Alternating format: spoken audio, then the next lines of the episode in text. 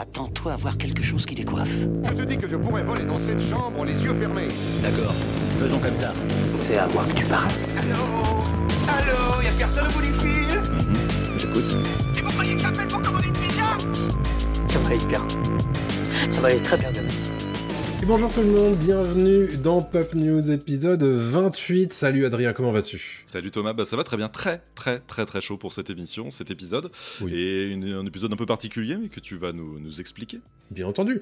Pop News, qu'est-ce que c'est? C'est votre récap hebdomadaire de l'actualité pop culturelle du moment. On vous fait la section brève avec en bref ce qui s'est passé dans la semaine passée. Adrien, tu nous fais ton point box-office. On a aussi le gros sujet de la semaine qu'on a décidé de dédier à quelque chose d'un petit peu personnel quelque part, nos pires et nos meilleures séances de cinéma. On revient un petit peu dans nos souvenirs, qu'est-ce qui a été des très gros souvenirs, d'autres un petit peu moins bons, qui nous ont gâché nos séances. Voilà. Tout ça, évidemment, c'est dans le cœur du euh, sujet. Ensuite, les sorties de la semaine à venir avec le radar des sorties. Et enfin, trois recos ou anti-recos, on verra ça en fin d'émission avec Adrien. Euh, on commence tout de suite par les brèves, si tu veux bien, et je garde la parole puisque nous Je allons te parler... laisse la main. Oh, merci, je garde. Euh, Creed 4, Creed 4, qui est une réalité, nous a appris euh, Erwin Winkler, qui est le producteur euh, de tout ça. Il a pris la parole lors d'un événement euh, Deadline ce week-end, samedi très précisément. Il a confirmé que Creed 4 était une réalité et même que Michael B. Jordan, qui avait réalisé Creed 3, c'était sa première réalisation, allait aussi revenir derrière la caméra pour ce quatrième film. Il faut savoir que cette franchise, elle a d'ores et déjà généré 660 millions de dollars. Avec un quatrième film, elle pourrait tutoyer le milliard, Mm. si possible. Donc, euh, donc tout va bien euh, du côté de Creed et a priori, euh, ça pourrait se faire, ça pourrait partir en pré-production à l'horizon fin 2024. Mm. Donc vraisemblablement pour une sortie fin 2025, quelque chose comme ça. Ouais, non mais c'est une très bonne nouvelle parce que moi j'avais bien aimé les premiers Creed, notamment Creed 1 et Creed 3 qu'on a critiqué dans, dans l'émission, vrai. enfin Pop Tier à l'époque. À l'époque, ouais. allez, allez écouter euh, la critique, elle n'est pas en Mhm. vidéo, elle est juste en audio sur les plateformes de, de podcast. Et euh, d'ailleurs, c'est l'une de nos critiques, voire la critique la plus écoutée. ce qui, C'est vrai. euh, ouais, étonne un peu, donc les gens étaient vraiment vrai. Au taquet. Euh, donc ouais, Creed 4, pourquoi pas. Et puis Michael B. Jordan qui va un peu plus se lâcher, je- pense, au niveau de la réal. Il Mhm. avait déjà un petit peu amené ça avec son côté Ouais. euh, fan d'animé, voilà, Ouais, ça se voyait. à la fin de Creed 3. Mhm. Donc euh, qui pousse un petit peu plus loin là-dessus, et euh, ça peut être un, un super film. De fou. J'en profite puisque j'ai oublié de le faire dans l'introduction. N'oubliez pas de suivre nos réseaux sociaux un petit peu partout. On est disponible sur TikTok, sur Twitch tous les lundis à 20h30, sur Twitter, sur Instagram, sur Blue Sky, sur Facebook, sur toutes les plateformes de podcast habituelles, sur YouTube bien entendu et sur Évidemment. Dailymotion. N'hésitez pas à interagir là où vous êtes et que vous nous voyez. Et puis euh, sur les plateformes de podcast, bien entendu, les petites étoiles, les petits likes là où il y a besoin. C'est comme ça qu'on conquérera le monde, bien entendu. On continue avec les brèves, Adrien, puisque on a eu euh, une rumeur euh, du côté des 4 fantastiques.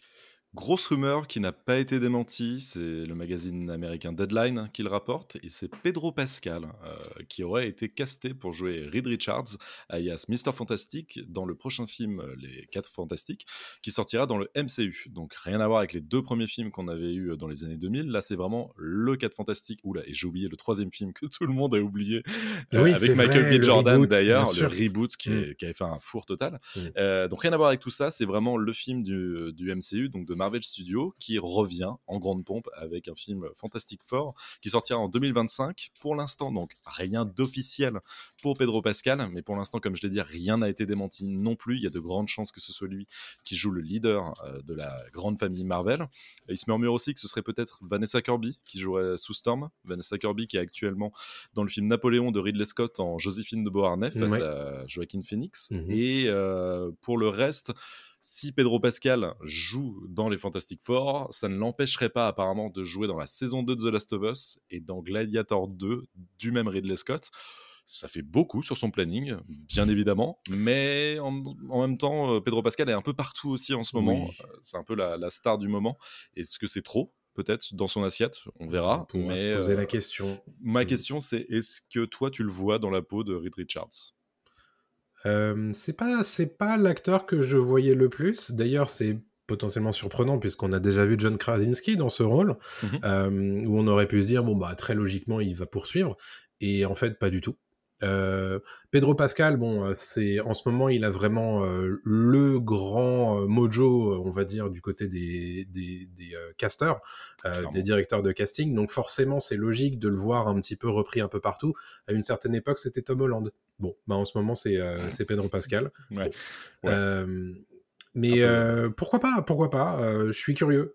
Vanessa Kirby en sous-storm, je suis assez chaud oui, je pense que ça passe très bien. Ouais, je pense que ça, ça, passe super bien.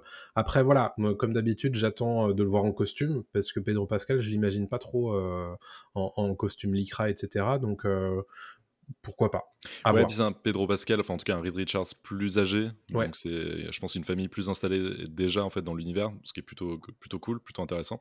Pas la découverte des pouvoirs, j'imagine qu'ils iront un peu plus loin et que bah, les gens connaissent les, les 4 fantastiques, mmh. donc il y a peut-être pas besoin de faire une origin story sur euh, sur les 4 fantastiques. Et côté rumeur, on passe à une autre brève après. Mmh euh, apparemment, euh, comment Galactus pourrait être casté aussi très rapidement, mmh et on sait que Doctor Doom, qui est le méchant principal mmh des, des quatre fantastiques, pourrait aussi voilà voir un, nom y être associé très prochainement. Donc il y a beaucoup mmh. beaucoup de, de, rumeurs qui circulent et il y a des choses très officielles qui devraient sortir d'ici quelques semaines. Oui. D'ici la fin de l'année, je pense qu'on aura beaucoup plus de news là-dessus. Ah bah c'est en train de s'activer. Hein. C'est pas pour rien que les rumeurs commencent à s'activer également. C'est que a priori côté casting ça avance. Très bien. Euh, et ben, côté date de sortie, ça avance également pour euh, Dune partie 2, tout simplement, puisque euh, Warner a décidé d'avancer la date de sortie de Dune partie 2. Vous vous en rappelez, ça devait d'abord sortir le 1er novembre avant d'être décalé en raison de la grève de la SAG-AFTRA, qui empêchait évidemment le casting 5 étoiles de Dune de faire la promotion du film. Warner, de façon prudente, avait décidé de décaler le film fin mars. Euh, il sortira finalement le 1er mars aux États-Unis, donc vraisemblablement le 28 février en France, même si on attend la confirmation euh, de cette donnée euh, française. En tout cas, c'est une bonne nouvelle évidemment pour, pour les amateurs, à savoir que pourquoi Dune a décalé sa date de sortie, tout simplement parce que Universal a décalé lui-même la date de sortie de Fall Guy, qui est un film avec Ryan Gosling, euh, dans lequel il joue l'homme qui tombe à pic et qui mmh devait à la base sortir le 1er mars et qui a été décalé au mois de mai. Du coup, Warner s'est dit bah, écoute, ça m'intéresse moi. Bah oui, Donc ils ont avancé la date de sortie de Dune 2 qui euh, pourra du coup battre le rappel avec la promotion de tous ses acteurs et de son réalisateur bien entendu. J'ai très très hâte, j'adore Dune. Euh, T'adores Dune Ah, j'adore. Pour ceux qui écoutent le podcast régulièrement, vous savez euh, mon, mon, affection pour ce film. je, je, note que euh, on a très peu parlé de Dune la semaine dernière avec Horizon Universe. Pourquoi? Parce qu'elle aime pas? Elle aime pas. En tout cas, elle aime le bouquin d'Herbert, mais apparemment, elle aime pas du tout l'adaptation de de comment Denis Villeneuve. Donc euh, voilà, bon, voilà, c'est comme ça. Il y a des gens, de, il y a des gens de goût, il y a des gens qui ont du goût, il y en a qui n'en ont pas. C'est pas grave. Les, les gens qui ne l'auraient pas écouté euh, la semaine dernière, on vous a sorti un épisode 27 en compagnie de Noémie de Horizon Universe qui retrace nos top 5 personnels des meilleurs films de science-fiction pour nous. Mmh Et euh, très honnêtement, la, la, petite sélection est plutôt ok. Donc n'hésitez pas à aller y jeter une petite oreille, ça nous fera plaisir. On va continuer euh, la section brève avec The Last of Us. Ça commence à se bousculer un petit peu au portillon en termes de rumeurs et en termes euh, d'informations, notamment autour du tournage de cette saison 2 qui a, priori se confirme euh, pour le tout début de l'année 2024. Ouais, exactement. Donc, ce serait pour le 7 janvier 2024 euh, du côté de Vancouver au, Canada. Mais surtout, en fait, on a encore une grosse, grosse rumeur de casting et c'est un mmh peu l'annonce la plus attendue pour, euh, pour la saison 2 de The Last of Us. C'est qui jouera Abby dans la suite de la série. D'après euh, voilà, beaucoup, beaucoup de, médias américains, ce serait l'actrice Caitlin Dever euh, qui serait euh, choisie par Craig Mazin et Neil Druckmann pour jouer Abby. Donc, pour rien spoiler, c'est vraiment un personnage central mmh de The Last of Us 2, le jeu vidéo, dont on va parler juste après dans l'émission. Et donc, Abby, jouée par Caitlin Dever. Caitlin Dever, qu'on a pu voir dans le film Comment Traquer sur Disney, qui est un, un, film de SF dans lequel elle joue une muette, voilà, qui est bah, traquée par des formes extraterrestres aliens mmh chez elle. Donc elle peut pas communiquer, elle est toute seule. Donc c'est un film plutôt ok, un, un home invasion finalement en fait, version alien, ce qui est plutôt plutôt original. Mmh elle a aussi joué dans la série Dopsic avec Michael Keaton et Will Poulter très bonne série euh, sur Disney Plus aussi. Et en y pensant, et voilà, on vous laissera regarder euh, son visage et un peu ce qu'elle a fait, mais c'est vrai que c'est pas déconnant, euh, Caitlin Dever comme, euh, comme héroïne, en tout cas comme personnage, comme actrice pour jouer ce personnage-là, face à face à Pedro Pascal et à Bella Ramsey. Donc, euh, à voir si ça se confirme. Mais Craig Mazin avait dit il y a quelques temps que juste après la grève des scénaristes et juste après euh, la grève des acteurs, il communiquerait autour du casting de The Last of Us saison 2. Donc là, si déjà ça commence à sortir, c'est qu'on va avoir des infos très très prochainement et des infos officielles. Quoi. Oui, étant donné que euh, ça va bientôt se tourner, très logiquement, les directeurs de casting doivent vraiment s'activer en ce moment et donc on va avoir très prochainement des, des confirmations. c'est évident.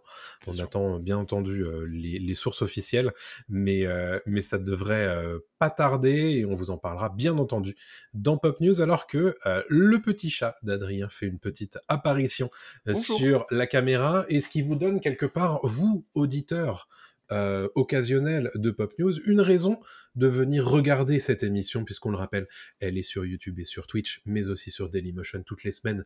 Donc bien sûr, quelque part, quel meilleur argument qu'un petit chat Incroyable. voilà. de parler, tout est dit. Exactement. Allez, je te euh, laisse la parole puisque euh, tu as évoqué euh, le jeu de Last of Us 2 mhm.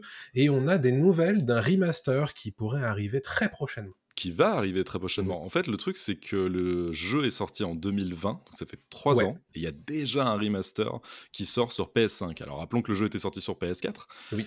Est-ce qu'il faut un remaster sur PS5 Peut-être pas, mais en tout cas, Sony s'est dit tiens, il y a peut-être moyen de se faire du blé. Et donc, dès le 19 janvier 2024, les joueurs PS5 pourront découvrir un remaster 4K de The Last of Us Partie 2. Euh, bon, évidemment, il y a une bande annonce qui est sortie. On voit que bah, l'image est extrêmement léchée. Voilà, tout a été optimisé euh, pour, mmh pour la PS5. Ce qui est super quand on n'a pas découvert le jeu sur PS4, hein, bien entendu. Ceux qui l'ont sur PS4 ont simplement besoin de rajouter 10 dollars aux États-Unis ou 10 euros en France pour passer euh, à la version PS5. Mmh Heureusement, quand même, qu'ils soient pas obligé tu vois, de, racheter le, jeu complètement. Euh, ils vont sortir un coffret euh, collector, il y aura aussi un steelbook avec euh, tout ce qui est écusson, des pins, en veux-tu, en voilà, des trucs qui servent à rien mais qui font plaisir. et surtout un nouveau mode de jeu mmh. qui s'appelle No Return, qui est, en tout cas, il l'annonce comme ça, un roguelike. C'est plus des trucs, enfin pour moi, c'est plus un mode de jeu où il y a des vagues d'ennemis qui arrivent sur nous, mais ce sera un peu procédural, donc les, les combats changeront au fur et à mesure des, des parties quoi d'autre euh, Il y aura des personnages jouables euh, pour la première fois dans la franchise The Last of Us, mais je pense que ce sera que dans ce mode-là. Sans doute, euh, Évidemment. Et un truc un peu spécial, mais plutôt pas inintéressant, c'est qu'en fait, il y aura une sorte en fait de director's cut du, jeu dans le sens où on pourra jouer des scènes supplémentaires du jeu d'origine. C'est-à-dire qu'en fait, ils prolongeront parfois certaines séquences du jeu qui se terminaient quand elles se terminaient dans, dans le jeu d'origine. Et là, elles seront un tout petit peu plus, plus allongées, plus prolongées. Ce qui est pourquoi pas, enfin, mmh. qui est pas inintéressant sur le papier, à voir si ça vaut le coup sur. Euh, et, le tout accompagné de commentaires des développeurs. Exactement, il y aura des commentaires audio. C'est assez stylé. Alors effectivement, euh, on, pourrait se demander euh, pourquoi cette mise à jour elle coûte 10 dollars. Alors c'est quelque chose que Sony avait annoncé à l'époque, c'est que au tout début de la nouvelle génération, euh, il y avait un transfert, on va dire, euh, vers une mise à jour gratuite PS4, PS4 PS5 et euh, même à l'époque Xbox One, Xbox Series. Ça c'est mmh un peu fini en fait. Hein. Ils ont annoncé un petit peu plus tard que ce, serait payant. Bon, là en l'occurrence, c'est pas que juste pour les visuels. Il y a en plus du contenu supplémentaire. donc pourquoi pas? Pourquoi pas? Toi, c'est, tu penses que tu vas le refaire le jeu à cette occasion? Il faudra déjà une PS5 pour oui, pouvoir le refaire. sur le principe. Ah bah sur le papier oui je le refais parce que j'adore The Last of Us mm. euh, partout j'aime énormément ce jeu je le préfère au premier donc si j'avais une PS5 oui je, serais un gros gros pigeon et j'irais euh, j'irais l'acheter directement c'est sûr et certain mais je me ferais Spider-Man 2 avant je me ferais God of War ah, bien sûr C'est vrai qu'il y, y, a des jolis jeux quand même sur, euh, sur PS5. Ouais. Euh, donc tout ça, c'est pour 2024. Mi-janvier 2024, c'est ça Alors c'est ça, et très précisément, ça sort le 19 janvier 2024. Ah tiens, une voilà. date que je connais un petit peu. Euh, très bien, eh bien écoute, euh, moi je reprends la main encore pour parler jeux vidéo, euh, puisqu'il s'est passé pas mal de choses du côté du, du jeu vidéo cette semaine. il se trouve qu'un des insiders les plus connus de, de l'univers du, du, jeu vidéo et de la presse vidéo ludique, qui s'appelle Jeff Grubb, a annoncé des informations que a priori seul lui avait au sujet du remake de Star Wars Knights of the Old Republic, qui est un des, des jeux Star Wars les mieux cotés de, de, de l'histoire. Le jeu est sorti dans, dans, les années 2000, je crois que c'est en 2002, et, euh, et euh, ou, ou peut-être grand jeu. C'est vraiment un grand jeu. Alors de, de, du domaine du jeu de rôle euh, et qui adapte presque trait pour trait parfois des, euh, des mécaniques de jeu de rôle papier. Euh, et euh, c'est un excellent jeu où euh, vraiment le choix des joueurs est hyper important et donc dans un univers qui se passe bien longtemps avant la menace fantôme, etc. Donc vraiment passionnant comme jeu. Et évidemment quand le jeu a été annoncé pour un remaster prochainement, les gens se sont dit ça va être incroyable, ça va être magnifique, ça va sans doute être encore plus le meilleur jeu Star Wars du monde. Et euh, bon, il se trouve non. que le jeu a connu vraiment de gros problèmes de, de, développement à tel point que, eh ben, il a changé de développeur. Euh, et depuis, on n'a plus du tout entendu parler du jeu. Euh, le jeu a été annoncé en 2021, il a changé de main en 2022, et euh, depuis, c'est vraiment le silence radio. Et Jeff Grubb euh, a annoncé dans son podcast euh, que euh, le jeu, à l'heure actuelle, personne n'était en train de le développer. Et le jeu est mort. Ouais. Donc a priori, le développement du jeu est au point mort. Est-ce qu'ils l'ont abandonné ou est-ce qu'ils sont en train de repartir à zéro ou quoi que ce soit? Bon, quoi qu'il arrive, n'attendez pas le remake de Kotor, comme on l'appelle désormais, puisque a priori c'est très compliqué et peut-être qu'ils vont tout simplement juste abandonner, mmh. euh, quoi qu'il arrive. Voilà, c'est c'est une mauvaise nouvelle, euh, mais bon, si de toute façon, si c'était mal parti, euh, ils auraient peut-être pas réussi à rendre justice euh, au, au, jeu de base. Non, évidemment, ça n'empêche pas les joueurs de se rabattre sur d'autres jeux Star Wars qui vont sortir, notamment un d'Ubisoft qui, ouais. qui, a été annoncé, qui a été dévoilé en, en bande-annonce. Star Wars Outlaws. Exactement, avec un peu de gameplay. Et aussi euh, un autre jeu par, les euh, par Quantic Dream. Euh, ouais, un jeu Star, Star Wars, Wars, Eclipse. Exactement, qui sortira aussi dans, dans quelques temps. Donc, Bien niveau Star Wars, il y aura de quoi faire ouais. quand même niveau jeu vidéo. Et, pour les gens qui sont intéressés pour refaire l'expérience KOTOR, sachez que si vous avez la version PC, il y a beaucoup beaucoup de modeurs qui se sont occupés du jeu et qui vous permettent d'y jouer en qualité euh, plus correcte avec euh, des, textures qui sont refaites, euh, de, des, résolutions plus au d'aujourd'hui. Donc, euh, mmh. voilà, c'est faisable aussi. Moi, je l'ai fait perso. donc, euh, donc voilà.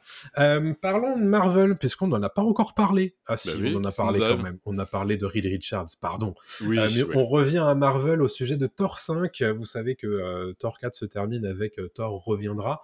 Et au final, bon, ça s'était mal passé côté box-office. Est-ce que Thor 5 est une possibilité, Adrien? C'est en tout cas ce que raconte Taika Waititi, le réalisateur de Thor 3 et 4, donc Thor Ragnarok et Thor Love and Thunder. Mm -hmm. C'est dans une interview avec le magazine américain Inverse qu'il confirme que lui ne travaille pas du tout sur Thor 5, mm -hmm. mais que Chris Hemsworth et Marvel euh, sont en pourparlers pour faire un cinquième film. Euh, on n'en sait pas plus pour l'instant, mais c'est vraiment l'inside de, de Taika Waititi. Lui euh, annonce qu'il a besoin de faire un break de tout ça, qu'il a besoin de se concentrer sur d'autres projets, parce que ça prend quand même des années en fait Bien de sûr. faire un film Marvel. Euh, moi personnellement, ça me dérange pas parce que Taika Waititi, je commence à ne plus en pouvoir en fait de lui et de ses déclats. Ce mec. Et puis la, la, réception de Thor 4 aussi a été compliquée, hein, il faut, faut le dire. Évidemment, la réception de 4 a été compliquée, et, euh, mais vraiment, euh, Taika Waititi avait, avait, fait un truc génial avec, avec, Ragnarok. Derrière, il fait un peu un truc nul avec euh, Love and Thunder, et surtout, le personnage de Waititi me saoule au plus haut mmh. point, et donc c'est pas plus mal qu'il se casse de Marvel, même si il va faire un film Star Wars euh, bientôt.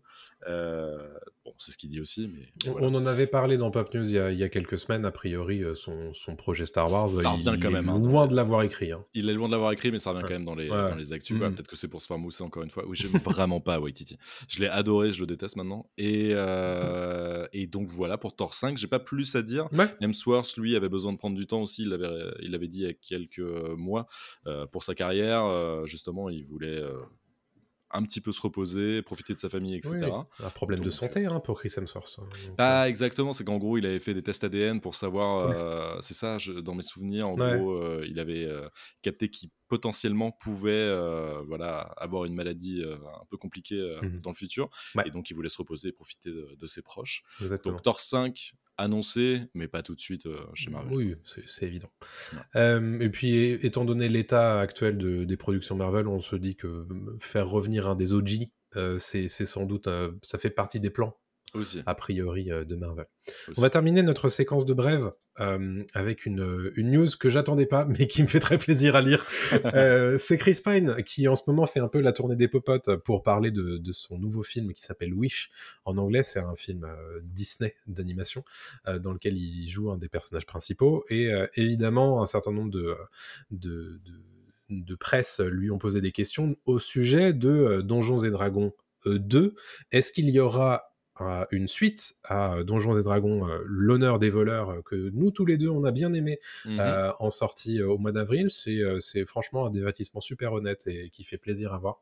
Et il se trouve que c'est auprès de Games Radar Plus qu'il s'est exprimé à ce sujet et il dit que lui, il est assez confiant sur le fait que ça peut se faire, même si il n'en a entendu que des rumeurs à ce sujet. Euh, il est quand même plutôt bien concerné, hein, puisque c'est le c'est l'acteur principal euh, de, de, cette franchise euh, au cinéma depuis du coup 2023. il dit cependant, bon, je, je, je, sais rien dessus pour l'instant, mais mmh. je suis je suis assez confiant. Et on lui a demandé évidemment s'il comptait revenir si jamais il y avait une suite. Il a dit absolument. Donc voilà, lui il y croit. Est-ce que c'est une manière aussi pour lui de dire au studio, hé, vas-y, on, fait quelque chose. Euh, c'est ce genre de déclaration, ça peut aussi servir à ça. Euh, mais pour l'instant, euh, rien d'officiel. on sait que tu nous en as parlé dans, Pop News et tes points box office. Donjons et Dragons, l'honneur des voleurs, a pas fait tout à fait les chiffres qui étaient espérés. Donc c'était vraiment juste rentrer, même pas rentrer dans ses frais. Enfin, c'était à la limite. Exactement. de, rentrer dans ses frais. Donc c'était l'un des flops techniquement de, 2023. Complètement. Et pourtant, euh, beaucoup de, presse positive autour du film, des critiques euh, assez, euh, assez positives, des retours publics également. Donc il y a peut-être quelque chose à faire avec cette licence, peut-être à, à, marketer différemment. Mais mmh en tout cas, voilà, Chris Pine, lui, il est, il est d'attaque sur ce sujet. Donc, c'est cool. Donc on espère que ça peut on croise des doigts, ce serait bien. Même avec un budget revu à la baisse, au pire. Carrément bien sûr. Exactement.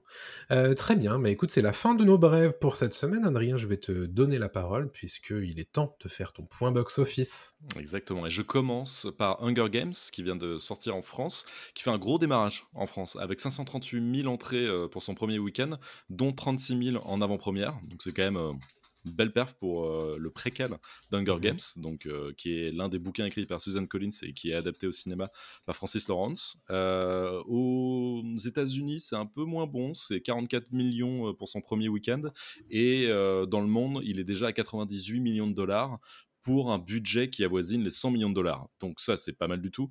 Mais sur le territoire américain, c'est pas foufou. Quoi. On s'attendait à plus mais il y a de grandes chances qu'il rentre dans ses frais assez rapidement. Donc euh, la hype Hunger Games est, toujours présente euh, dans les esprits. Je continue avec un film là par contre c'est un peu plus compliqué de Marvels euh, qui confirme sa tendance à la baisse avec un cumul de 161 millions de dollars de recettes mondiales après son deuxième week-end d'exploitation. il y a une prévision de score final qui avoisine les 225 millions de dollars. Son budget et de production est de 219 millions de dollars. Ouais. Donc en fait, euh, il va taper euh, un tout petit peu au-dessus de son budget, donc il rentrera jamais ah bah dans ses frais. Euh, ce sera l'un des pires fours de Marvel mmh. si ça se produit, et il y a de grandes chances que ça se produise. Et aux États-Unis, il y a une chute de 78%.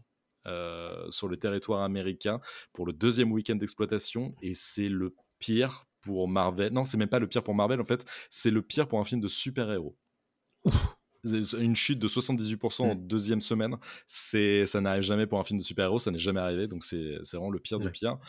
Personne euh, voilà, n'est allé voir ce film, en tout cas personne ne se chauffe euh, pour Mm. euh, voir ce film, le bouche-oreille ne fonctionne pas.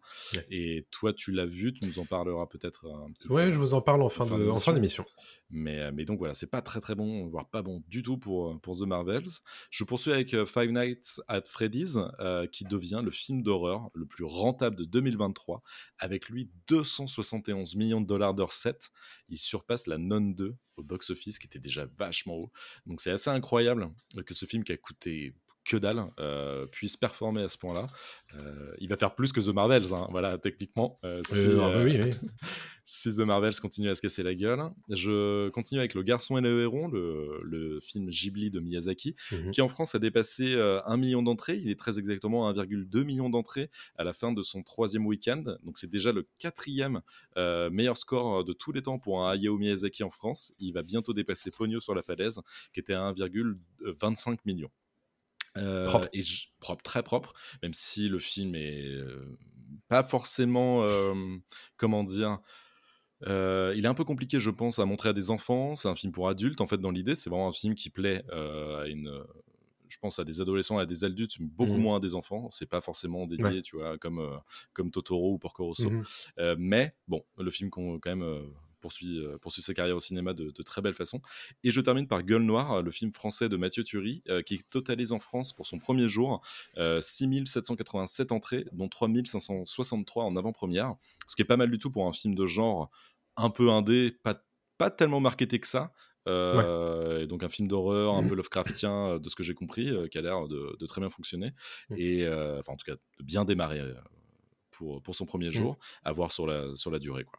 Et voilà pour mon point box-office. Super, bah écoute, merci beaucoup pour ce point box-office complet. On va passer au gros sujet de la semaine qu'on a décidé euh, de faire un petit peu personnel, puisqu'on s'est dit euh, on n'avait pas grand-chose euh, en termes d'actu à, relier à un gros sujet.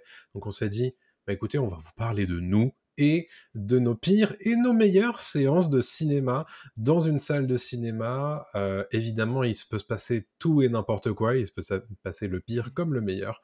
Et on a décidé de vous euh, de donner quelques anecdotes de nous euh, dans des salles de cinéma.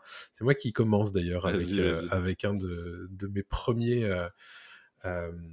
de mes premières expériences. Alors c'est OSS 117. Je précise juste quelque chose, c'est que je ne sais pas ce que tu vas raconter sauf une anecdote. Ouais, il y a une anecdote Voilà. dont on a parlé la semaine dernière, Voilà. mais, euh, voilà. Donc OSS 117 qui fait partie. Alors j'aime beaucoup le film, il n'y a pas de problème.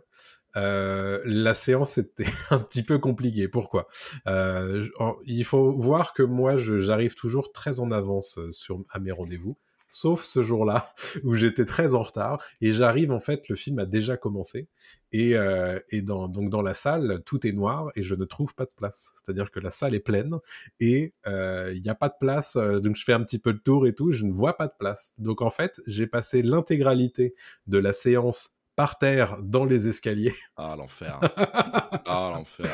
Qu'autant vous Et- dire que bon c'était compliqué. C'était euh, des. Alors attention, on est vieux. C'était avec des tickets ou avec des places euh, Bah oui, non, non, à l'époque, bah oui, à l'époque, il n'y avait bah pas encore euh, de Ah non, le ouais. système de place attitrée. Donc tu Et, pouvais euh, rentrer dans une salle un peu comme exactement. tu voulais. Ouais, Mais ouais. bon, euh, on en parlera peut-être un jour, mais les, euh, les places attitrées, euh, même de nos jours, elles sont pas forcément très respectées par le public. Donc, quoi qu'il arrive, peut-être que j'aurais pas eu trouvé ma place, quoi quoi qu'il arrive. Donc, Et autant vous dire que euh, bon, j'ai pas, j'ai passé quand même une bonne séance. Oui, ce que j'avais J'avais un demandé. peu mal au derrière hein, quand je me suis m'étonnes. relevé après à la fin. Tu Mais, euh, et au final, j'en ai plus, j'ai plus profité du film quand je l'ai revu en DVD plus tard. Mais, euh, mais voilà, donc c'était rapide. Mais petite anecdote, euh, la séance un peu de la loose, quoi, parce que Ouais. t'arrives, tu passes un bon moment, certes, mais t'as mal au cul quand tu repars. Ah, c'est chaud. hein. Ouais, putain. Et encore, les places coûtaient pas si cher, donc t'avais moins mal au cul qu'aujourd'hui. Bah, c'est à l'époque où j'avais encore, j'avais encore un, un abonnement. Donc, Ouais. euh, donc là-dessus, Mm. c'était, c'était ok, Yes. quand même. Et puis bon, très bon film aussi. Ouais, ouais, ouais, très bon film. Alors toi, tu nous as sélectionné Blade Runner 2049. Qu'est-ce qui s'est passé dans cette euh, En fait, on y était ensemble. Je sais pas si tu te souviens. Oui, en fait, je me souviens, bien sûr. une double séance, ce truc-là, tu te souviens? En fait, Bah, c'était une quoi le premier film Bah, était c'était une course. Non, c'était le même film. En fait, c'était une course dans Paris. Ah oui, c'est vrai Et oui, en fait, le truc, c'est qu'alors Blade Runner, ça faisait la hype, euh, tout le monde en parlait, etc. Donc, on voulait absolument. À l'époque, en plus, on travaillait dans le, dans- au même endroit et on voulait absolument parler du film. C'était Mm. c'était très important qu'on le voit vite. Et, euh, et donc, on se chope une séance le soir et il y avait quasiment plus de séance, c'était compliqué. Enfin, on Mhm. n'arrivait plus à, à trouver de séance. On, on se balade dans Paris et on trouve une séance dans mes souvenirs au, au, au- au Comartin. Non, pas au Comartin. au- Non, c'est l'opéra. euh, Ouais, à Opéra. Ouais, le, c'est le ça. pâté premier. Pâté premier. On, on fonce là-bas et euh, en fait, les, les dernières places, les, genre les deux dernières, c'était euh, premier rang quoi. Premier rang et Mais chaud. Enfin, pire premier rang du monde parce que c'était une rang. petite salle Mini salle. et vraiment on était euh, Et donc, face ouais, à l'écran. quoi. Bah, face à l'écran et en fait à tel point qu'on voyait les pixels Ouais. du, de l'écran et là j'ai fait mec c'est un film de combien de temps? Déjà c'est un film de Villeneuve non je déconne Euh, j'aime bien Villeneuve mais mais, Non, mais euh, le film est, long en plus. Hein. et le film est long tu vois et j'ai attends euh, il est déjà tard je suis claqué le film je vois les pixels sur l'écran j'ai la tête en vrac ma, ma nuque est en train de se casser 2h43. et euh, au bout d'un moment je crois qu'au bout de 10-15 minutes me dit gars on peut y aller quoi enfin genre j'arrive pas quoi je, je peux pas quoi on je crois sort qu'on n'a pas commencé le film parce qu'en fait on est Si, si, on si, a regardé les les les euh, les bandes Je suis sûr qu'on a commencé le film. Je me rappelle très bien Ok. avoir vu l'intro où le vaisseau passe au-dessus de Los Angeles. Ouais, si, si. Mais genre, on a, on a resté 5 minutes, grand max. et, euh, et donc, après, on se casse et on s'est déterre. Je sais Hmm. pas comment on a fait. On a traversé quand même Paris. On est allé jusqu'à dans le 18 e et on a chopé une, deux places dans un ciné pépère, tranquille, avec une vraie bonne, euh, vraie bonne salle et on était, on était bien posé quoi. C'est pas une séance de l'extrême, mais c'est juste non, que mais on était vraiment même. déterminés pour Ouais. euh, voir le film quoi. C'est euh, vrai. ouais. C'est vrai qu'on voulait vraiment voir ce film. et déçu à l'arrivée. enfin, Ouais. sympathique, mais pas. c'est pas un film que je revois. euh, Voilà. Ouais. ouais. C'est- joli, hein, par contre. Mais C'est superbe, mais. euh, Euh, moi, je vous ai sélectionné La Route, mais je vous en ai parlé déjà la semaine dernière euh, avec Horizon Universe. Euh, la Route, il faut vous imaginer du coup un des films les plus dark que vous pouvez voir au cinéma, c'est-à-dire que ça parle quand même d'un père et son fils qui, qui sont perdus dans un monde post-apocalyptique et il y a du cannibalisme dans tous les sens. C'est gris, il y a du sang, c'est vraiment c'est horrible. Et imaginez-vous du coup un couple choisir cette séance spécifiquement pour aller se bécoter. Et ils choisissent dans une salle choix. vide de se mettre à peu près à côté de moi au même rang que moi. Autant vous dire que j'ai pas compris le concept de, de, de ce, de ce rendez-vous galant. Et, normal. et pour autant, euh, j'ai pas passé. euh, j'ai évidemment, euh, j'ai kiffé le film. La séance était quand même extrêmement bizarre. On va pas se mentir. tu m'étonnes. Il y avait Tu vraiment deux salles de ambiance, c'est-à-dire qu'il y avait le film en face de moi et vraiment à ma droite, il y avait ces deux qui étaient, qui étaient genre en, en full Mais- bécotage quoi. T'as réussi à te concentrer sur le film? C'est-à-dire qu'au bout d'un moment, c'était gênant quoi, parce que euh, parce que c'est un, un, un film où de temps en temps t'as des moments de vide, tu vois, où il y a pas vraiment de son et tu du coup tu les entends un peu, tu vois, et tu fais mais genre euh, s'il vous plaît laissez-moi me concentrer quoi, parce que c'est relou. De ouf. Mais en fait, là où c'est horrible, c'est que la salle était vraiment vide. Ils auraient pu vraiment se mettre derrière moi et j'aurais rien vu, j'aurais rien entendu, tu vois. Mais là, non, non, il faut, euh, il faut absolument que euh, ils se mettent à côté de moi. Genre, c'était vraiment débile, quoi. Ouais, ouais. Débile. Bah, la route, qu'ils savaient pas ce qu'ils allaient voir, hein, mais. euh, ouais. la route, un des, un, un des, une de mes séances qui me restera gravée à vie. euh, C'est, Traumatisé. Ils se sont arrêtés au bécotage. Oui, oui, heureusement. Et au bout d'un moment, ils ont quitté la salle. Ils se sont mangés la bouche, littéralement. en fait. Et au bout d'un moment, ils, euh, ils ont quitté la salle quand même. J'en étais bien heureux, d'ailleurs. Tu m'étonnes. Tu m'étonnes. Allez, pour la suite, Adrien, tu nous as parlé, tu veux nous parler de Spider-Man Into the Spider-Verse, donc New Ouais, a- Generation en français. Exactement, il n'y a pas que des mauvaises euh, Bah, bien séances. sûr. Il y a quand même des belles séances. Encore Bien une fois, une séance avec toi. Hein voilà, tu es, tu es mon partenaire de cinéma. Séance entre bros. séance en- entre bros et, euh, et cette séance là j'y allais vraiment avec grand plaisir voilà je me disais ça va être ça va être cool ça va être sympa je, je m'en rappelle encore de la fin de cette séance où on est sorti et j'avais un smile Mm. mais genre de l'espace je fais Ouais. mais c'est incroyable ce qu'on vient de voir Mm. genre euh, on a passé un cap là dans l'animation on a passé un Mm. cap dans la narration euh, voilà euh, d'un film d'animation c'est assez fou et, et vraiment elle m'a marqué cette séance parce que pendant deux, trois mois après, j'avais la musique dans les oreilles tout Ouais. le temps. Je rematais des, des bouts du film tout le temps. J'ai acheté un poster du film un peu exclusif, euh, voilà, euh, sur Mondo, je crois, à l'époque. Enfin, voilà. On a le même d'ailleurs. On a le même, ouais, Mm. on a le même, qui est phosphorescent, ce qui est incroyable d'ailleurs. Mm. Euh, c'est génial, ça fait une forme d'araignée euh, quand le soleil Ouais. tape dessus après. Et, et c'est ça en fait, c'est ça, c'est un, un feel good movie. Ça m'a fait, euh, ça faisait bien bien longtemps et j'en avais besoin en plus à ce moment-là. J'avais vraiment exactement à ce moment-là, j'avais besoin de ce film-là et ça m'a fait un bien fou quoi. Donc euh, donc c'est le genre de séance qui marque Mm. où t'es accroché à ton siège et c'est rare, c'est le moment aussi où tu t'avances sur ton siège et tu fais Oh, ah ouais, là, ok, faut que je m'avance parce que là, ça devient sérieux, c'est important ce que je vois. Donc, je me mets en mode sérieux, quoi. Il faut que je me concentre. Il faut que je me concentre. Ouais, ouais, non, c'était vraiment ça. C'était vraiment assez, assez, dingue, quoi. Alors, je, je, lis un petit peu dans le chat sur Twitch, du coup, euh, Lactic qui nous dit que sa moins bonne séance, c'est Jurassic Park au premier rang parce qu'il n'y avait pas de place. Et c'est vrai que les séances au premier rang, c'est toujours un peu compliqué. Euh, moi, j'ai vu Casino Royale en, en tout devant. Premièrement, ouais. Compliqué. Et alors, juste après, la séance dérangeante de Lactique, elle est incroyable, je vous la lis. Alors, c'est Shame avec Michael Fassbender qui effectivement traite euh, de l'addiction sexuelle. il nous dit qu'il était entouré de mamies qui commentaient toutes les scènes à voix haute. Et j'imagine la scène, ça doit être d'un malaise. Ah, c'est incroyable. incroyable. ouais, pour avoir vu le film en plus, euh, ouais. Mais ah tu sais, ça me fait penser, euh, on, l'a pas mis là-dedans, mais à tous ces films que tu vois quand t'es gamin avec tes parents. Mmh. Et tu sais qu'il y a des scènes un peu, mmh. un peu chaudes qui arrivent euh, dans le film. je me rappelle, pareil, c'est con, mais j'étais allé voir Titanic avec mes parents. Ah ouais Titanic, sorti 97. Tu sais que ça peut être un sujet hein, qu'on pourrait évoquer un jour. Oui, oui, on pourrait se dire ça. Mais bon, ça, je le dis quand même, mais c'est con. je pense qu'il y en a beaucoup qui ont, vécu, ça, plein de gens. Mais tu vois, tu vas voir Titanic une première fois, et puis t'as la scène, évidemment, où ils sont dans la bagnole, ou même juste Kate Winslet qui est à poil, quand même. Enfin, voilà. Et bon, voilà. Et mes parents, une semaine après, ils font Eh, on retourne voir le film C'est quand même super et tout, quoi. Donc, une deuxième fois, tu retournes au cinéma et tu sais ce qui t'attend à ce moment-là, j'avais 7-8 ans, là, je sais plus, un truc comme ça. Oui, le film sort en 98, donc. Ouais, euh. ouais. Et donc là, ça commence à être le, moment malaise euh, que, que, tu vis après adolescent, que tu comprends. Oh, wow! Le début. Tu sais, moi, ce que je faisais dans ce, dans ce genre de cas de figure, je, je, je, faisais genre, euh, j'avais pas compris, tu vois. Ouais. J'allais me planquer dans les chiottes.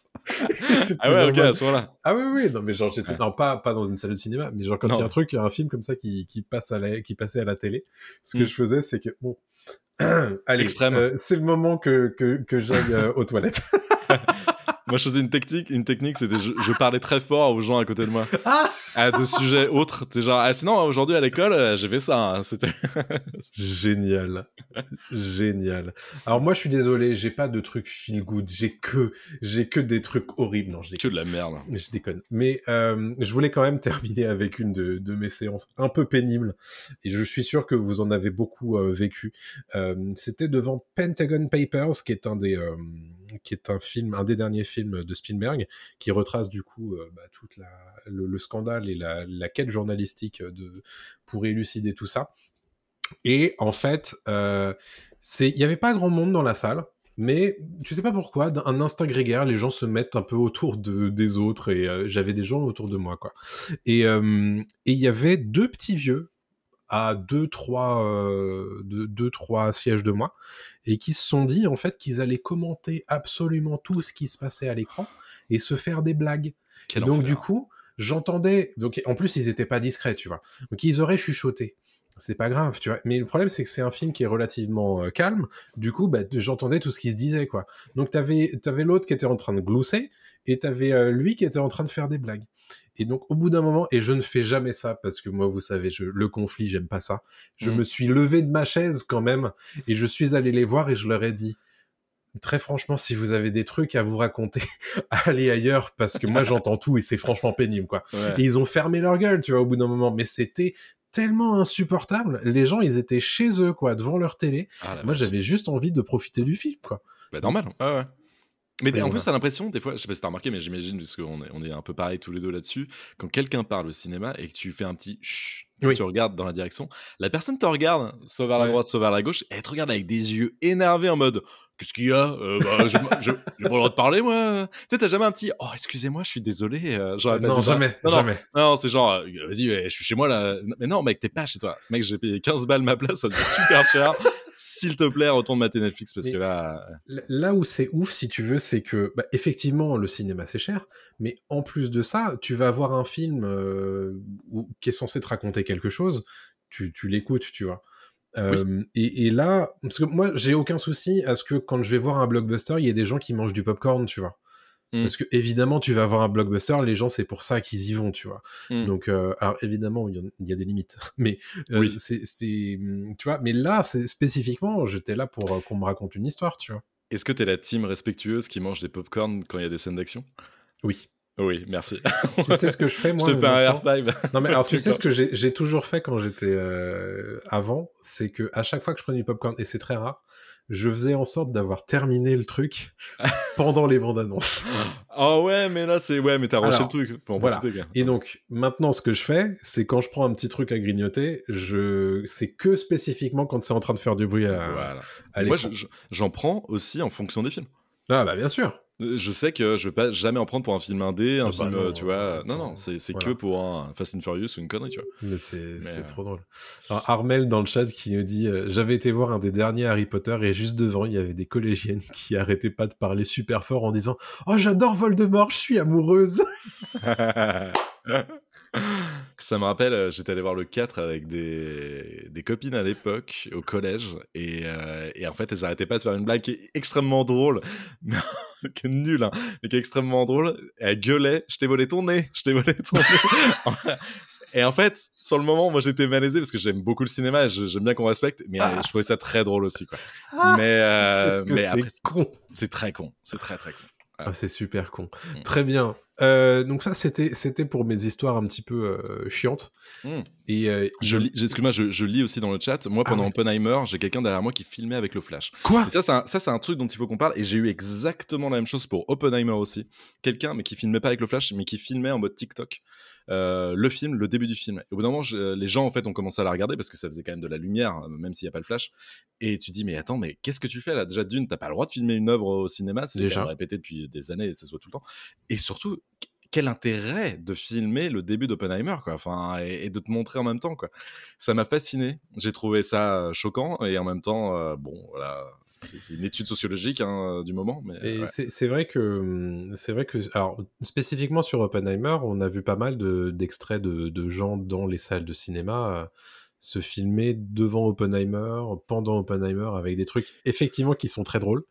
Oui, mais, oui. euh. Ah, il y a une blague La, incroyable. la- la blague, elle est incroyable. Mais, mais c'est vrai que, bon, euh, quand t'es dans la salle et que t'as un connard qui, qui est décidé de faire, son, de faire sa petite blague sur TikTok, franchement, t'as envie de l'emplafonner, quoi. Bien sûr, mais rien que pour cette blague, je l'autorise.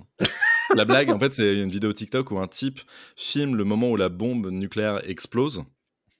Et en fait, il y a un silence complet dans la salle parce qu'il n'y a pas de son pendant cette scène.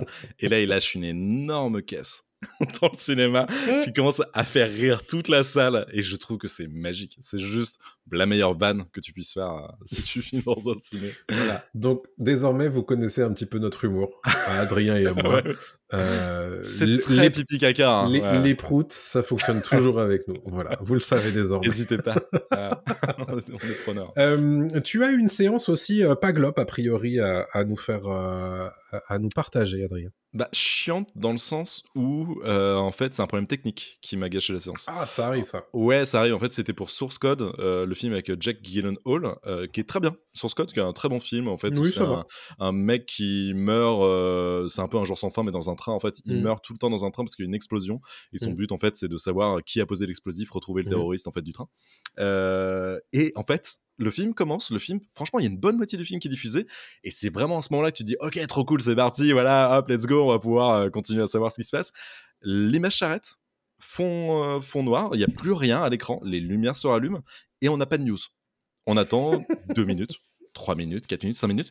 Il y a quelqu'un enfin qui, qui se lève, pas, pas quelqu'un qui vient nous voir, quelqu'un de la salle, un, Ah oui, un- oui. un spectateur qui se lève, qui va euh, dans le hall, qui va essayer, j'imagine, de choper le, le projectionniste ou quelqu'un du ciné. Il revient 10 minutes après quand même. hein. parce qu'en fait, on est tellement investi dans le film à ce moment-là qu'on peut pas se barrer. Donc en fait, on reste. tu vois. Certes. Époque où les smartphones, en plus, il n'y en avait pas trop, donc tu t'emmerdes. Hein. T'es vraiment en train d'attendre comme un débile. Et quelqu'un revient en mode Oui, alors excusez-nous, mais euh, il y a eu un gros problème avec la bobine. et donc, ce qui fait que bah, on va devoir relancer le film. Et, et là, ça m'est bah, arrivé. ah, c'est horrible. Et là, bah, à la limite, tu vois, tu... bon, bref, non, il n'y a pas de à la limite, en fait, c'est chiant dans tous les cas. Et là, on fait, bah attendez, c'est pas possible quand même de reprendre au moment où. hein.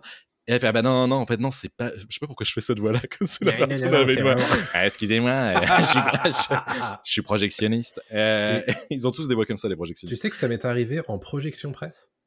Oh, dur. Bah, au moins, t'avais pas payé ton, ton, ton billet, quoi. C'était un film Marvel.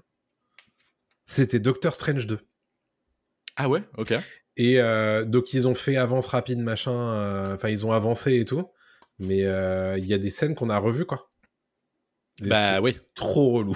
Bah, déjà, le film est relou en, en ouais, une fois. ouais, ouais. bon. Alors en deux, Mm. ah, c'est chiant quoi. Et donc ouais, on, a- on s'est quand même remangé le film, donc on s'est mangé, je pense, une grosse demi-heure en plus, Euh, ce qui est euh, un peu lourd, mais heureusement, on était tellement, je te dis, impliqués dans le film, en tout cas moi. Oui. euh, et mon ex à l'époque, on était tellement à fond dans le film qu'on se disait ok c'est pas grave, on fonce quoi. Mais on y allait déjà pour la séance de 22h30, Oh là là. tu vois la dernière en fait pour Oh. être tranquille. On est sorti vers une heure, tu vois. Donc euh, chaud. Ouais. Bref. Chaud. Mais Ça fait longtemps que j'ai pas eu de problème technique comme ça. Ça m'a rappelé euh, une autre, euh, une autre séance du coup que j'avais pas mis dans le, dans le conducteur.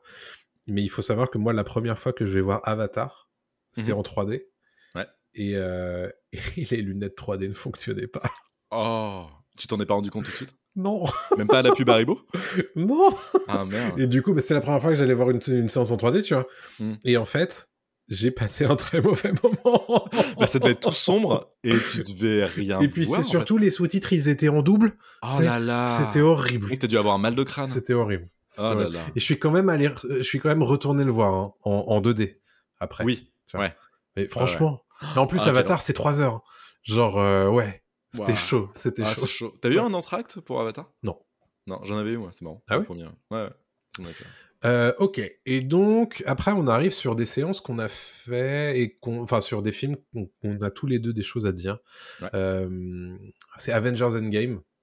Alors, je pense qu'on peut tous les deux dire que c'était incroyable. Qu'on n'a pas vu ensemble? Non. Malheureusement, on pouvait Non. pas. Mais, euh, mais c'est tout. Ouais, c'était incroyable parce que moi je l'ai vu en projection presse. Ouais. Donc je l'ai pas vu avec un public de, de, de fans absolus. Mais même les journalistes sur place, Ouais.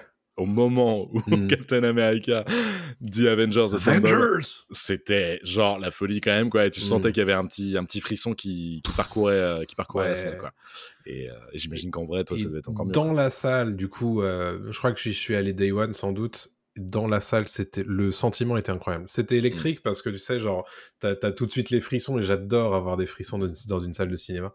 Ouais. Et quand tu sens que tout autour de toi, en fait, les gens sont dans le même état. Ouais honnêtement, moi, moi c'est rare que je, que je lâche une petite larme. euh, mais là, vraiment d'émotion pure, de te dire, putain, en fait, je suis là depuis 2008 ah, et je, me les, je les ai tous regardés. Et on en est là, et c'est l'aboutissement du truc. Il y a une telle communion, en fait. euh, de- et en plus, quand ça fonctionne, à ce point-là, tu te dis, mais en fait, c'est incroyable ce qu'ils ont réussi à faire. c'est génial hein, mais c'est incroyable ouais, ouais. Ils ont Et pas- ce sentiment-là, j'aimerais bien qu'un jour, ils réussissent à le, le répliquer. C'est compliqué, a priori. ce sera pas forcément Marvel mais on aura peut-être autre chose Ouais, honnêtement, Mais, ce sentiment-là été incroyable, comme dit Lactic dans le, dans le chat. Endgame, je suis content d'avoir vécu ouais.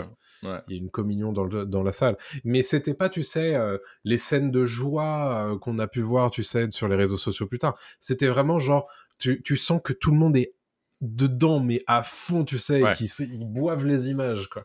Et puis Moi, il y a un évidemment, truc- avec la, la musique. euh, de, Non, de bah, la musique de Sylvester qui est, qui est folle. hein. Oh. Mais ça, je l'avais un, petit peu aussi pour Star Wars 7 à l'époque. Oui. Euh, Mais qui était un poil saoulant. Parce que, en fait, à chaque scène un Mm. peu cool, t'avais des gens qui faisaient Wouh, génial, wouh, ah, Et Han Solo.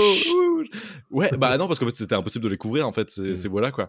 Et en même temps, tu pouvais pas leur en vouloir parce que c'est vrai que, yes, Han Solo qui est de retour, c'est cool, tu vois, mais bon, des fois, c'est too much. Mais Avengers, Ouais. c'était tellement bien dosé, c'était Mm. tellement bien foutu que, que ça passait. J'ai Ouais. j'ai vécu une séance comme ça aussi. C'était euh, pour le dernier euh, Harry Potter euh, Mm. qu'on était allé voir avec ma meuf à Bercy. Ok. Dans une salle du coup, enfin dans la salle de Bercy. Donc il y avait je sais pas 7000 personnes qui étaient là dans le Wow. dans la salle, tu vois. Et euh, et les gens applaudissaient euh, et tout à chaque fois qu'il y avait un nouveau personnage et tout. Euh, c'était t'avais l'impression d'être à un concert en fait. C'était Mm. c'était un peu chelou comme euh, comme Ouais. expérience. Mais c'était sympa quand même. Donc Avengers Endgame évidemment un, un des meilleurs souvenirs récents de, de cinéma, c'est. Bien sûr. Bien Et sûr. le dernier, Et pas, pas, pas des moindres, hein. ouais, qui est un truc est- que là pour le coup on a partagé. On a partagé, mais il y en a peut-être certains qui ne le savent pas. Mais ouais, c'était un marathon retour vers le futur qu'on a fait en, en 2019. Euh, Ouais. C'était avant le Covid, c'était fin 2019. Et, euh, et donc, c'était au Grand Rex. On, on se chauffe, on se dit, tiens, un marathon le week-end, ça peut être rigolo. On se fait ça l'après-midi, tranquille et tout. Donc, euh, on va au Grand Rex. On chope des places, on mate le premier film. On kiffe, évidemment, parce que c'est Retour vers le futur, comme Ah on bah, n'a pas ouais. kiffé. En plus de ça, puis- tu sais, tu avais des séquences avec un orchestre qui était venu. euh, Alors, il y avait un, ça. un- un groupe. Il y avait des quiz, il y avait, y Mm. avait la, la DeLorean, je crois, dans l'entrée Ouais. du Grand Rex. Enfin, ils font, ils font ça bien à chaque Ouais. fois. Et, et surtout, il y avait le doubleur officiel de Marty qui s'appelle, j'ai perdu son prénom. son nom. Mince. Euh, je le retrouverai peut-être tout à l'heure. Et, euh, et donc, c'était rigolo parce que tu avais la voix de Marty quand même qui Mm. faisait la, la présentation des, des films. Donc, c'est toujours, toujours un peu cool. Euh, et donc, le deuxi- on fait une pause. Luc le Hamet. deuxième. Luc Hamet, exact. Non, euh, si c'est Luc Hamet. Hmm. Oui, c'est Luc Hamet. Je vais Euh, regarder donc. Je Oui, excuse-moi. Ouais, ouais, ouais, non, je comprends avec, euh, avec le doubleur de Doc qui est. Pierre son- Attet. Pierre Attet, ouais, Attet, ouais. Merci. Et, euh, et donc, le deuxième film commence. Et, euh, et là, on se rend compte que. Enfin, c'est moi qui m'en rends compte en fait à ce moment-là. Le deuxième film commence. Et, et d'un coup, je vois sur mon manteau que j'avais posé sur mes genoux un petit truc passé. Toute petite bête. Et je me dis, c'est chelou cette histoire quand même. C'est- bizarre, quoi. Et, euh, et je tège le truc. En fait, je fais un- une pichenette. Vraiment, je, je bouge le, le... je sais pas ce que c'était à l'époque, en fait, la- le petit insecte, quoi. Mhm. Je le dégage, je sais pas où il part. On regarde la fin du deuxième, on regarde le deuxième film en entier. Mais Et en fait, on est parti euh, pour le troisième film. Je sais plus pourquoi. C'est pas parce qu'il y avait ce truc-là. hein. C'est vraiment, on était parti pour le troisième film. On était peut-être un peu crevé. Non, mais vraiment, je t'assure, c'était ça. On n'a pas maté le troisième. alors, on n'a pas maté le troisième, c'est sûr, mais je pense que ça. non, dans à souvenirs, t'as fait une. Ouais, mais très légèrement en fait. Ok, ça Parce marche. que moi, c'est au moment. Mais c'est vrai que oui, ça a dû, ça a dû commencer à ce moment-là. Ouais. Ça a commencé vite fait à gratter. Ouais. Et, euh, et en fait, dans mes souvenirs, c'est ça. Tu peux me corriger. hein, mais Ouais, dans mes non, souvenirs, c'est ça. Et quand on est rentré chez nous, euh, moi, j'ai commencé à me gratter vraiment beaucoup plus. J'étais piqué dans le dos par une punaise de lit. On l'a su après que c'était une Mm. punaise de lit. J'ai commencé à regarder, j'ai soulevé mon t-shirt, j'ai regardé mon dos. Mon dos était, mais genre, il y avait une ligne entière tout le long de mon dos euh, avec des, euh, des, des piqûres. C'était horrible. Je ne vous souhaite pas de vous faire piquer Mm. par une punaise de lit, c'est un enfer. Mais on s'est fait piquer par des punaises de lit avant que ce soit cool. Euh, et je t'envoie un message, je te dis, mec, putain, c'est ouf, euh, je me suis fait piquer par un truc, je sais pas ce que c'est, c'est dégueulasse. euh, voilà, euh, voilà. Et là, tu m'envoies quoi? J'ai vu tu m'as envoyé un truc en me, disant. je me souviens. Bah plus. pareil, en fait, tu m'as dit bah, la même, genre je me suis fait piquer aussi, ça me gratte, Ouais. ça me gratte partout quoi. Ouais, ouais, mais en fait, du coup, mais il, il me semble être rentré chez moi et d'avoir tout de suite mis mes affaires à laver. Ouais. Parce que je le sentais pas cette affaire, tu vois. Ok. Et euh, T'étais plus et- malin que moi. Et, et non, non, c'est pas une légende urbaine, euh, les punaises de lit au, au ciné, ça arrive. Euh, c'est- ça arrive notamment régulièrement dans certains cinés euh, parisiens euh, qui sont proches des quais de Seine. Ouais. donc ça, c'est Ce un qui est pas le cas qui- du Grand Rex. c'est un truc qui est connu. Alors, pour le coup, on a été surpris, mais euh, donc c'est vrai que ça, ça nous est arrivé et franchement, c'était pas agréable. Quoi. Non, et tu dis c'est quand même pas de bol quoi. Le Grand Rex c'est gigantesque Mhm. et on a trouvé la place qu'il fallait pas. C'est quand même, un- c'est quand même un peu con Mm. quoi. Mais euh, Alors, il y en avait peut-être d'autres ailleurs, hein, c'est juste qu'on n'était pas au courant. hein. peut-être, ouais, peut-être. Mais en tout cas, euh, ouais, séance dont on se souvient évidemment, euh, qui nous a bien Ah bien bah, marqué. ouais. et qui nous a marqué au corps, littéralement. mais, euh, mais ça nous a pas empêché ouais, de kiffer quand même euh, Retour vers le futur sur le moment. Quoi. Mais c'est vrai que ouais, ça c'est un gros souci. hein. C'est ouf hein, quand même que. Ouais. Puis c'est pas, pas évident à gérer en plus. hein, Bah non, c'est ça le problème euh, quoi.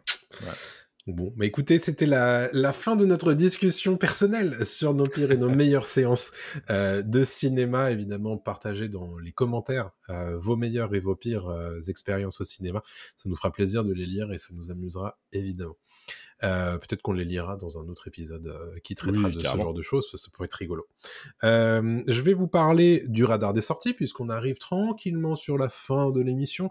Le radar des sorties, c'est quoi? Ben, C'est qu'est-ce qui sort cette semaine au cinéma, en jeu vidéo et en streaming. Alors, j'ai pas de jeux vidéo à vous, euh, à vous conseiller cette semaine, du moins pas de gros jeux vidéo. Par contre, j'ai un gros film qui sort cette semaine, c'est Napoléon, le nouveau euh, film de Ridley Scott, qui sort le 22 novembre. C'est évidemment avec euh, Joaquin Phoenix, avec Vanessa Kirby et Tahar Rahim. On en a parlé euh, il y a quelques minutes en début d'émission. Euh. Euh, la véracité historique est en question, mais euh, on va surtout voir un film, hein, on va pas se mentir. Oui. Euh, voilà Du donc grand spectacle. le, la sortie salle à ne pas rater, c'est le 22 novembre. Le 20 novembre, j'ai une série, donc 20 novembre, c'est la date où on diffuse en direct cet épisode, puisqu'on est en live tous les lundis à 20h30 sur twitch.tv slash p0pnews. C'est Pamela Rose, la série. Euh, le 20 novembre euh, qui commence son, sa diffusion sur Canal+. Alors le concept en fait c'est que euh, nos, nos très chers enquêteurs doivent enquêter sur la, un, un tueur en série qui s'attaque à des youtubeurs. voilà, le, voilà le concept du. Et, je, et je crois que Mister V fait, des- fait une apparition dans le Oui, il est dedans. ouais. dans, dans la série. Euh, sur, euh, sur Netflix, je vous propose euh, le jeu euh, de télé-réalité Squid Game le défi qui arrive le 22 novembre. Donc décidément, les, euh, les jeux de télé-réalité, ça, ça continue et ça continue. Squid Game le défi dont on a parlé à une époque dans Pop News et dont le tournage était a priori pas très très humain, euh, ce, qui, ce qui ressemble finalement à la série dont il s'inspire.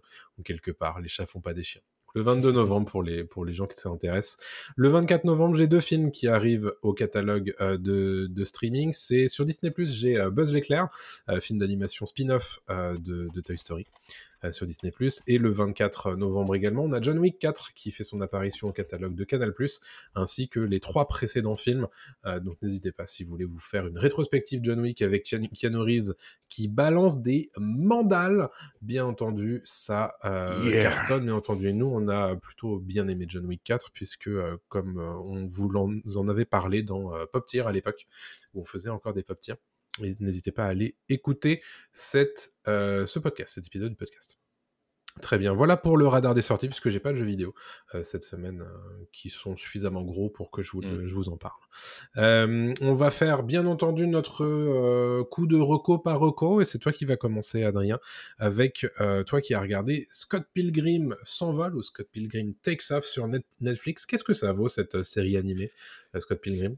C'est très spécial. Euh, je l'attendais un peu, cette euh, série animée, parce que j'aime énormément les comics de Brian Lee O'Malley et j'adore par-dessus tout Scott Pilgrim de Edgar Wright, Mhm. est l'adaptation cinéma de, de Scott Pilgrim qui était sorti en, en 2010. Scott Pilgrim Takes, euh, Takes Off, ouais. Euh, C'est donc l'adaptation. Alors, est-ce que c'est une adaptation? Alors, je, je vais entrer dans le détail après. Ah En gros, c'est une adaptation euh, comment, en série d'animation de, de Scott Pilgrim, le- les bouquins, en 8 épisodes, avec le casting euh, complet du film qui revient pour doubler chaque personnage qu'on a pu Mhm. voir donc, dans, dans le film d'Edgar Wright, ce qui est génial. Donc, on a Michael Cera, Aubrey Plaza, on a Chris Evans, etc. Donc, ça, c'est trop cool de retrouver leur voix. C'est euh, une œuvre assez décalée qui, en fait, n'est pas une adaptation finalement du, des comics D'accord. qui n'est pas vraiment une adaptation du film non plus, qui est autre chose. C'est une sorte de hum, remake suite, à un truc alternatif, un truc différent. Donc c'est pas mal, parce que c'est cool. D'accord. C'est une autre proposition. Euh, en fait, euh, le, le premier épisode reprend la trame du, du film et un peu du début du premier tome de, de Mhm. Scott Pilgrim. Et à la fin du premier épisode, il se passe quelque chose qui fait qu'en fait, bah, la suite n'est pas du tout euh, Scott Pilgrim. Je suis désolé pour le spoil, mais bon, voilà, c'est euh, voilà. Et, euh, et en fait, tu te dis ah, c'est intéressant, ça peut partir autre part et tout. Mais le problème, c'est que le rythme est très bizarre, le rythme est très décalé. C'est toujours un peu hum, un peu en, à rebours, en fait, tout le temps. C'est-à-dire qu'il y a une petite vanne, un petit truc, et en fait, il laisse toujours 2-3 secondes supplémentaires, ce qui fait qu'en fait, le rythme euh, empathie, je trouve. D'accord. Et j'ai jamais vraiment ri. J'ai parfois souri. J'ai jamais vraiment ri. Heureusement, il y a le casting vocal qui fait le taf. Ouais. Mais même avec le casting vocal, en fait, comme c'est un studio d'animation japonais qui s'en est occupé, Mhm. en fait, tu vois qu'il y a un décalage un petit peu, même avec les voix ricaines, euh, je trouve, sur les personnages. L'animation est ok, mais je trouve qu'ils prennent jamais de risques. Ils font jamais de folie, alors que Scott Pilgrim mérite Ouais. euh, de, de vraiment. euh, et, euh, y a- c'est l'œuvre qui, qui permet, tu vois, de, de partir en vrille totale. Ils le font un peu dans les deux derniers épisodes, mais c'est déjà trop tard en fait. Si t'as pas accroché au début, euh, Ouais. tu vas pas kiffer la suite. Moi, j'ai bien aimé parce que j'aime Scott Pilgrim, il fallait que j'aille au bout, tu vois. Mais franchement, j'aurais pu m'arrêter euh, même au troisième ou quatrième, tu vois. Ce qui en dit long sur le, le, produit, le produit fini, quoi. Il y a des Dommage. trucs très sympas, hein, évidemment, hein. mais euh, franchement, est-ce que ça valait le coup de faire ça? Je suis pas bien sûr. Quoi. Ok. Bon. Ouais. Petite déception quand même. Sympa, mais sans plus. Je comprends. Euh, bah moi, je voulais vous faire mon retour sur The Marvels que je suis allé voir du coup euh, bah, il y a dix jours. Euh, The Marvels, qui est un film de Nia DaCosta, qui est la suite de Captain Marvel, avec Brie Larson, Samuel L. Jackson, Iman Vellani. Euh, bon, c'est c'est c'est pas incroyable. Hein. Euh, Ouais. The Marvels. Euh, Est-ce que ça mérite euh, qu'on lui chie dessus pour autant? Peut-être pas. Ce qui est, ce qui est évident, c'est que euh, y a beaucoup de gens qui sont ravis que ça cartonne pas au box-office. Euh, mais euh, en tout état de cause, tu sens que c'est surtout un projet qui est un peu malade et que le studio sait pas spécialement où aller. Il y a des Mm. trucs qui sont sympas, hein. Euh, il y a une alchimie entre les trois personnages, puisque le concept en fait de The Marvels, c'est que quand une utilise ses pouvoirs, elle est transférée à la place de l'autre et inversement, etc. donc le concept est sympa au début, et puis en fait, après le début, ils ont décidé de plus l'utiliser. Donc ça c'est quand même un peu dommage. Ah, euh, et puis surtout, tu sais pas trop pourquoi, mais il y a des moments où ça fonctionne et des moments où elles utilisent leur pouvoir et elles se téléportent pas. Donc tu dis un peu un peu chelou quand même. Euh, le film uti- enfin, le, le film tente des trucs euh, parfois, et essaie d'aller dans le loufoque euh, et tout. Donc le et en fait tu te dis ouais, mais je suis pas sûr que ce soit ce que les gens attendent. Mm. Et, euh, et au final, euh, parfois, surtout sur le concept et sur le, le scénario du film, t'as l'impression que ça pourrait tenir en, en un gros épisode de 45 minutes euh, d'une série, quoi. Ah, c'est à ce moment-là. donc c'est, alors c'est pas spécialement long, mais tu sens que euh, ils étoffent un petit peu pour pas grand chose. Et Mm. euh, donc c'est un peu dommage. Je pense qu'il y avait mieux à faire avec un truc comme ça. Et, et donc ça fonctionne un petit peu quand euh, il y a des quand y a des scènes euh, avec les trois personnages. Je pense notamment à la scène d'entraînement pour les gens qui auront vu. euh, euh, voilà, je pense que vous saurez, mais c'est un peu sympa. Mais il n'y a pas vraiment d'idée de, réalisation. euh, euh, et pour autant, j'ai passé un meilleur moment que devant Ant-Man 3. Alors je vous allez me dire, c'est pas compliqué. Mais, euh, mais bon, voilà, je j'ai pas trouvé ça incroyable. Effectivement, comme le dit David, le, le personnage de Kamala Khan euh, apporte un vent de fraîcheur et c'est ce qu'elle est en fait hein, euh, là-dedans. Mais le, le c'est un peu c'est pas assez. C'est Ouais. vraiment trop peu en fait, je trouve. Un goût de Mm, trop peu. Exactement. Voilà pour, pour The Marvels, mais ça mérite pas non plus qu'on dise que c'est que c'est un, un étron sans nom. C'est c'est pas ouf, mais c'est pas non plus le pire bon. euh, qu'on ait qu'on ait connu. Quoi. Ça vaut pas le coup d'aller le voir au ciné. Non, je pense pas. Non. Je pense pas. Ça Oui, L'antagoniste est vraiment loupé et en plus ça joue très mal. Euh, D'accord. côté, côté antagoniste, j'ai trouvé. Ok, sympa. Euh, T'as une dernière reco à nous faire puisque tu as vu The Killer euh, Oui, de, euh, bon. de David Fincher. Ça mériterait de un peu plus longtemps, hein, donc je vais faire une reco rapide, c'est dommage, mais, euh, mais bon, The, The Killer donc de David Fincher, le dernier film de David Fincher qui sort sur Netflix. C'est toujours un peu dommage d'avoir un Fincher sur Netflix. C'était le cas avec Monk aussi la, la dernière fois. Ils s'entendent très très bien hein, Netflix et Fincher Ouais. parce euh, il avait produit la série Mindhunter. Et c'est lui qui avait lancé un peu Netflix aussi avec House of Cards à l'époque. Ouais, clairement. Il, ne partenariat tar- qui- il ne tarit pas d'éloges hein, sur Netflix. hein. Il adore Netflix, donc, euh, donc voilà. Et, et paradoxalement, dans The Killer, il critique beaucoup la société de consommation Ah ouais et donc. Il, il critique pas Netflix, mais par exemple, il y a beaucoup de choses avec euh, WeWork, euh, Uber Eats, des Ouais. choses comme ça, et Netflix Mm. en fait partie en fait de ce monde-là. Donc c'est un peu Mm. rigolo quand même qu'il soit très fan de, de Netflix.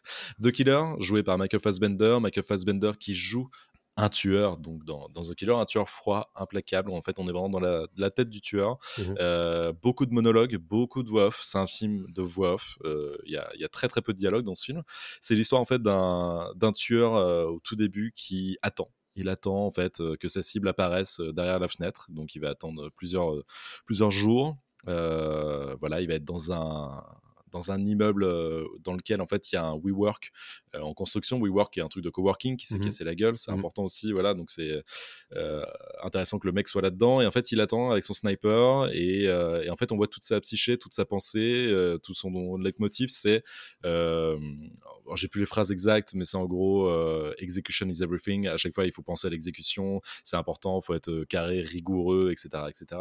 Jusqu'au moment où il va se passer quelque chose qui fait qu'en fait, ça va changer sa vision de, Mm. des choses, sa, sa manière de- d'aborder son métier, son métier de tueur, on va dire et euh, va s'en suivre en fait une course un petit peu euh, à la mort euh, dans laquelle il va devenir un poil plus humain et donc ça va être intéressant de le suivre. Est-ce que c'est un bon Fincher? Oui, je trouve que c'est un très bon Fincher parce que juste au niveau de la réalisation, c'est Mm. juste un- assez incroyable. Comme je l'ai dit, il y a franchement l'intro c'est 15-20 minutes à peu près où il y a très très où il y a pas de dialogue quasi Ouais. Euh, et tu comprends tout. Tu comprends tout par les images. C'est un hommage à Fenêtre sur cour où en fait il observe tout dans Paris. C'est génial déjà de tourner dans Paris. Ouais. Euh, hum, tu sais euh, où ça va aller parce que si tu connais Fincher, tu sais qu'il va dénoncer certains trucs, etc. Euh, c'est ultra malin vraiment dans la mise en scène. Fassbender est impeccable. Fassbender est vraiment incarné. Enfin, il est vraiment vraiment à fond dans le rôle. Ça faisait longtemps qu'on n'avait pas eu Fassbender porter un, un projet franchement tout seul sur ses épaules. Donc c'est super de le retrouver dans ce, dans ce rôle-là. Et Le problème du film, c'est qu'il est découpé en plusieurs chapitres. Je crois qu'il y en a Ouais. 4-5. Et au bout d'un moment, tu commences un petit peu à, à voir les ficelles. Mhm. Et, et tu n'as pas cette ambiance que tu avais dans The Social Network, qui est pourtant un film sans action, hein, sans, sans meurtre, sans quoi que ce soit, qui pourtant à chaque fois te faisait revenir dans le truc, il y avait un Ouais. rythme fou, etc. Là, le rythme est un peu plan-plan, le rythme est un peu euh, très très bien, hein, je veux dire, dans le sens où c'est très bien réalisé, mais le rythme en fait euh, fait que bah, tu peux commencer un petit peu à bailler et, euh, et la fin est cool, mais ça en fait pas un, ça en fait pas un grand grand Fincher. D'accord. Mais t'en apprends plus, je trouve, gr- grâce à ce film, sur Fincher, sur ce qu'il pense de, de la société, un petit peu comme dans Fight Club, un petit peu comme dans tout ça. Ouais, c'est cool. Et il y, a- il y a vraiment des super idées de mise en scène. Je le, je le garde surtout pour des idées de mise en scène. Il y a une scène de baston qui est très très bien. Euh, mais mais voyez-le sur Netflix, euh, il, il vaut le coup. C'est un Fincher mineur, j'aime pas dire ça. En tout cas, c'est pas mon préféré du tout. Ouais. Mais, euh, mais ouais. Un film de deux heures, si vous avez une petite envie, une petite fringale de film sur Netflix, a priori The Killer, ça devrait pouvoir... quand même bien mieux que toutes les merdes qu'on peut se manger sur Netflix. Donc fran- Ouais. franchement, foncez rien pour ça. C'est ouais. carrément. Euh, Voilà qui conclut euh, notre segment recommandation euh, de la semaine et donc qui conclut notre épisode 28 de Pop News. C'était le récap de l'actualité pop culture de la semaine. J'espère que tout ceci vous a plu, bien entendu.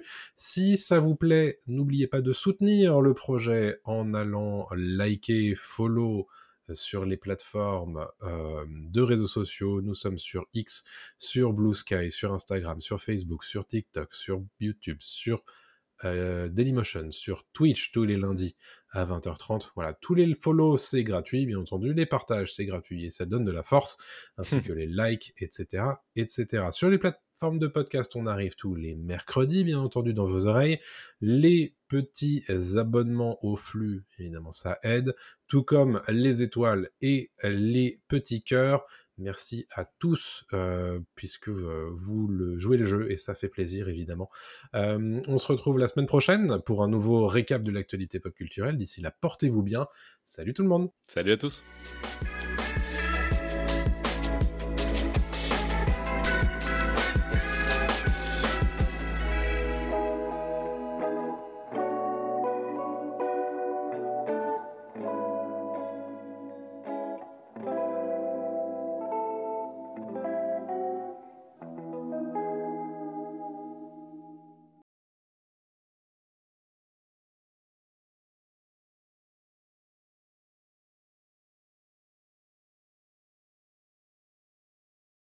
La terre est fermée pour la journée.